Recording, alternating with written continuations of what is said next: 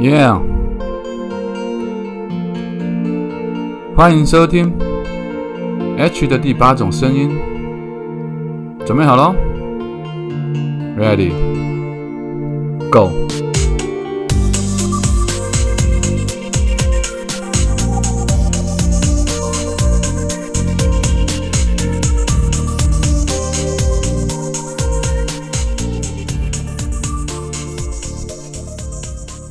欢迎再度回来收听 H 的第八种声音。早安、午安、晚安。不知道你现在人在哪里？不知道你现在身处的地方是几点？所以我们用三种不同的时间问候语跟你打声招呼。希望你拥有一个美好的一天。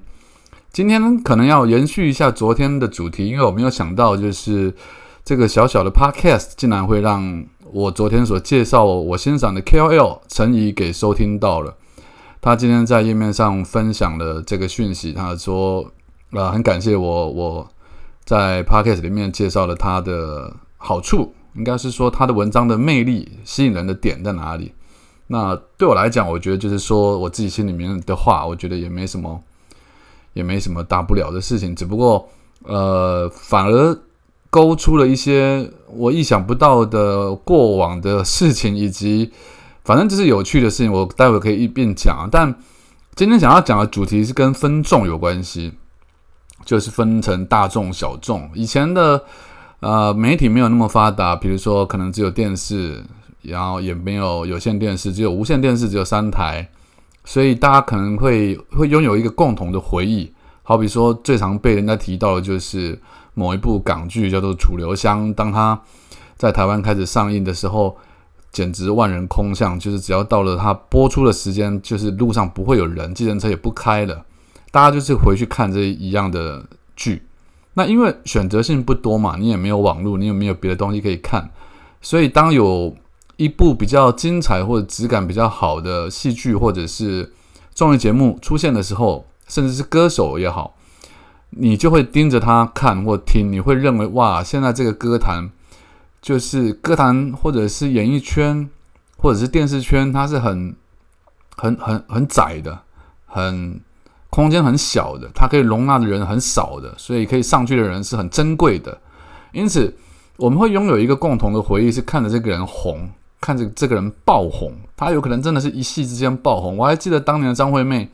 牵手那个专辑一出来的时候，在电视上 MV 一播，哇，我就大概知道这个人一定会红。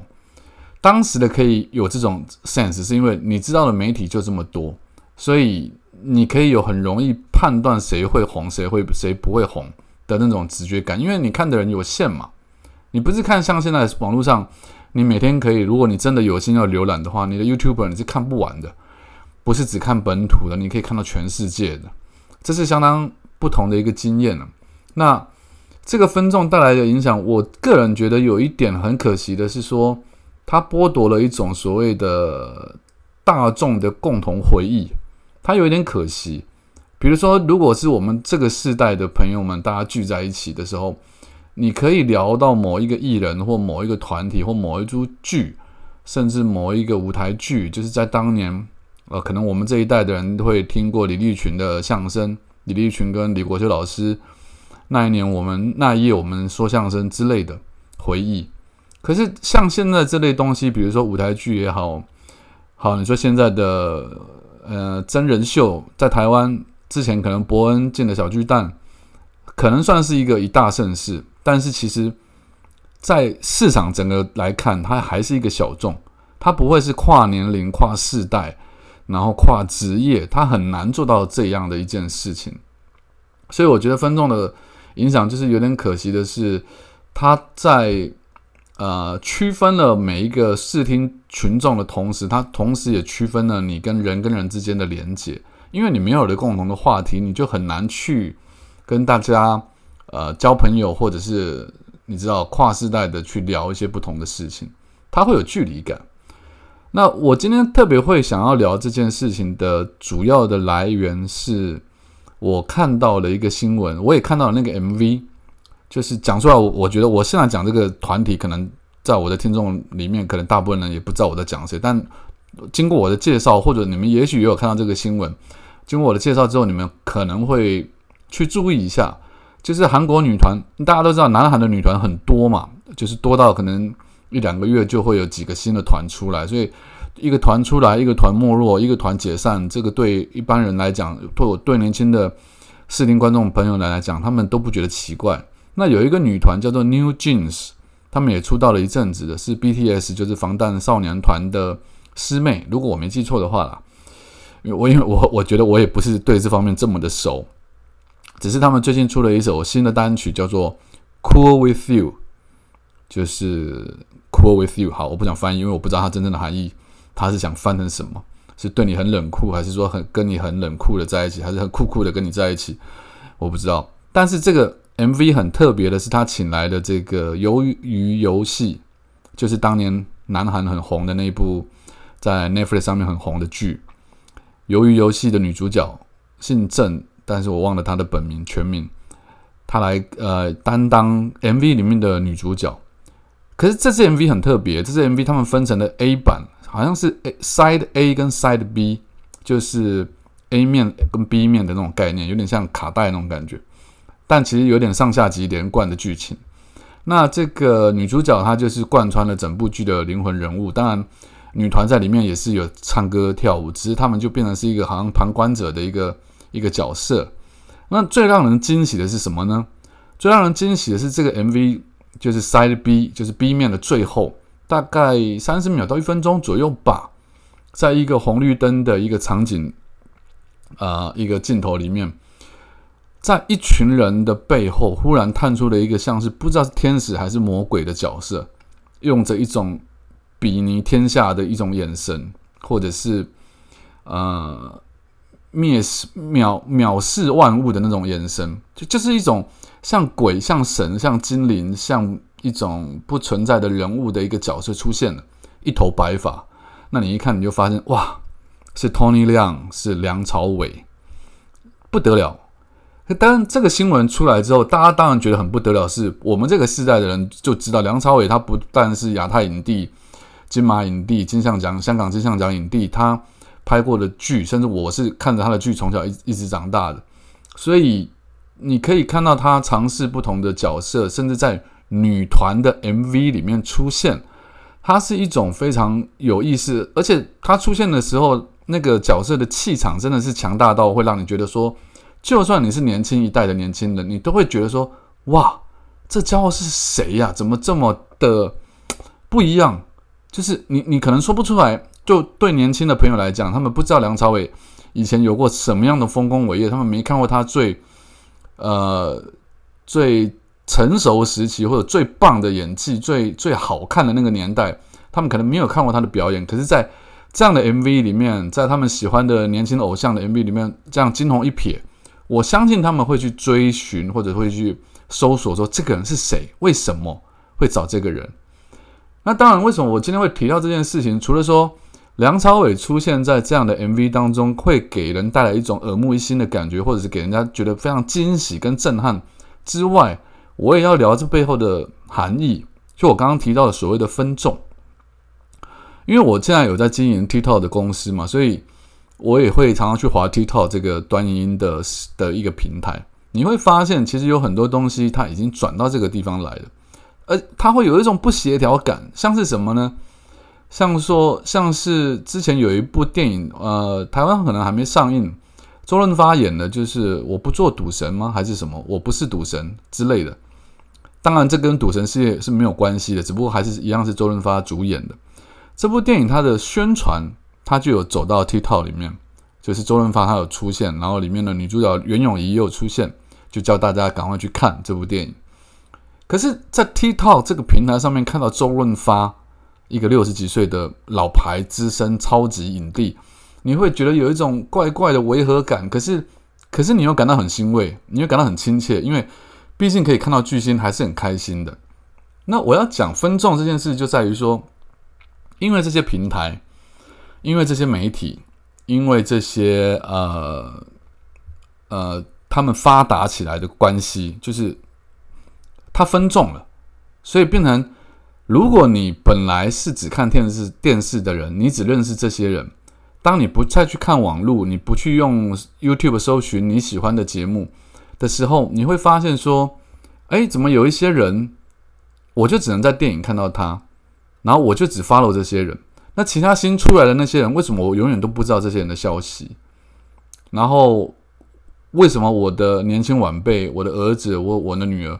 他们在追、在在 follow 的那些明星也好、演员也好、歌手也好，怎么或者 KOL 也好，怎么都是一群我都不知道的人呢？这个就是分众的可怕的地方。所以我在讲说梁朝伟这件事情，其实这个背后，当然他讲的是说献给韩国影迷们的一个礼物，但我觉得。这也是有部分的，如果你要硬要去讲的话，商业考量在里面，就是透过韩国最红的，当然可能他们 New Jeans 不算是最红，但是也是非常红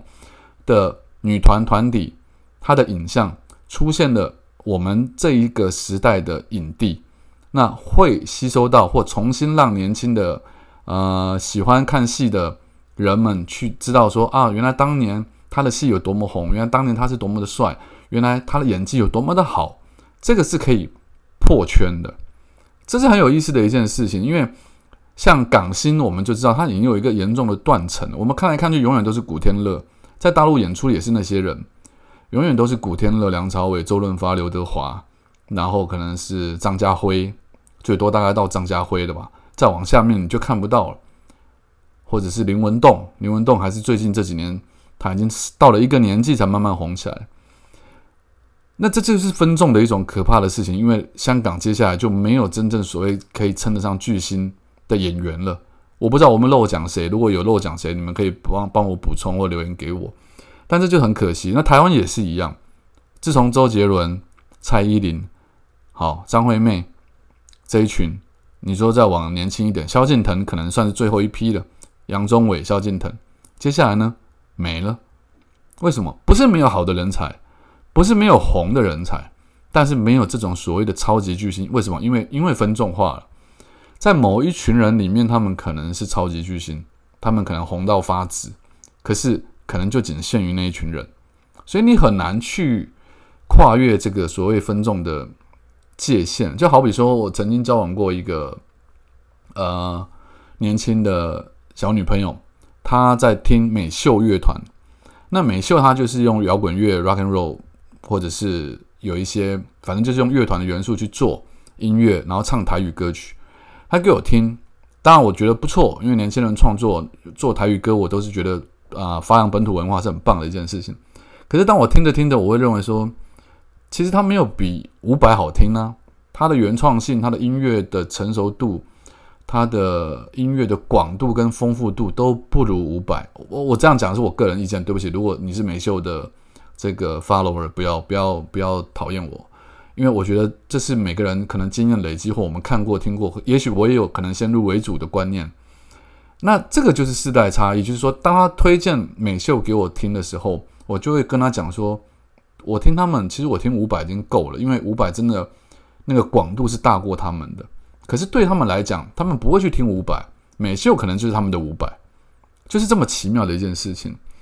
哦，OK，然后。刚刚讲到，就是在陈怡的页面上，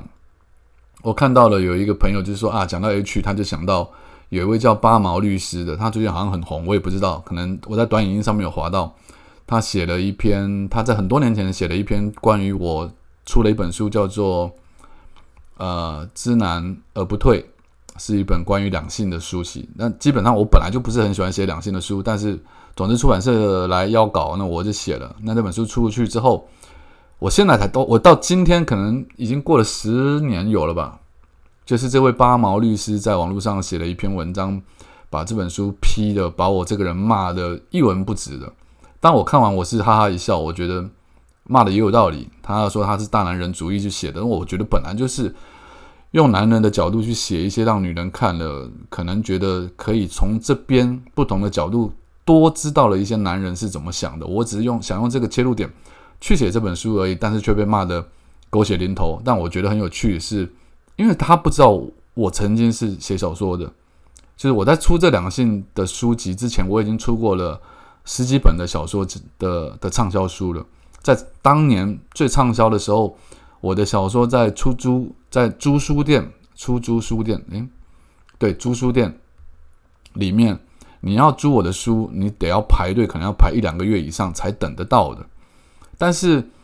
可能对他来讲，他不知道有这件事情，他就认为有一个不知道是谁叫做作家 H 人出了一本他妈的充满大男人主义的书，然后批评的就把我批评的一文不值。那我过了这么多年才看到，我觉得非常有趣。这个就是分众，就是除了世代的差别之外，他可能他是个律师，他可能在他的世代他不看我的小说的，他不看爱情小说，所以他不知道我是谁。那不知道我的人生轨迹，他当然就会只单就一本作品他去下评论。我觉得这也没有什么不好。但总之，我觉得很有意思，就是因为我的主页面被煮了嘛，我的粉丝专业被被被 block 起来，所以流量很低，所以很多人都没有看到。反而因为呃借着陈怡这次又呃好像把我的名字写在他的，因为他人气很很很高嘛，就有一些旧粉丝才发现说哦，H 是哦，他当年就发了，这样挖出了一位朋友，一个读者，他跑到我新的页面来留言说。他从国小开始看我的文章长大，哦，我一听就有点傻掉，是国小，因为就我的印象里面，应该应该是从国中生读我的小说，我觉得比较合理一点，因为小学生小学生在那个年头要看我短篇小说，然后看得懂或喜欢，我觉得他应该是非常早熟，但我只是想讲分众这个这件事情跟分众的这个现象，跟它所造成的后果以及。力量是蛮惊人的，可是它有一个好处，但这个好处在台湾比较难被呈现出来，就是因为分众了，所以你每一个市场你可能都有饭吃。就是以前可能你做比较冷门的东西，你不会被注意到，因为全部的主流媒体它只会播最红的那个东西或最红的那个人。可是当分的众之后，即便你的嗜好或你的专业是比比较没有人在做，没有人在看。可是还是会有一批人，因为现在透过网络分众的关系，他们会注意到你，所以你会因为这样而得到商机，那你就有你的经济来源去做你自己想做的事情。我觉得这是好处。可是因为台湾市场真的太小了，即便分众了，很多小众他还是可能可能可以赚一些钱，或者是把它当拿来当做斜杠的某一份工作，增加一些外快收入。但除此之外，你就很难，因为如果像中国大陆或美国的话，你就真的可以因为这个分众的关系，以前做的很冷门的小事业，它都有可能变得很大的事业，甚至让你成为呃一辈子不愁吃穿的工作。好，这是今天讲分众的影响，我讲了很多人事物，希望大家听了之后啊觉得有趣。那如果你还是不知道我是谁，或者是 你还是没有办法找到跟我相关的页面，请到好。脸书上面去搜寻作家 H，或者是到 IG 上面，我还是建议去搜寻我的 IG 比较快。搜寻作家 H，然后发了我，然后可以跟我跟我联，哎呀，可以跟我联络解巴了，然后告诉我你比较喜欢听的是什么，可以透过这个方式跟我沟通。谢谢，就这样，拜。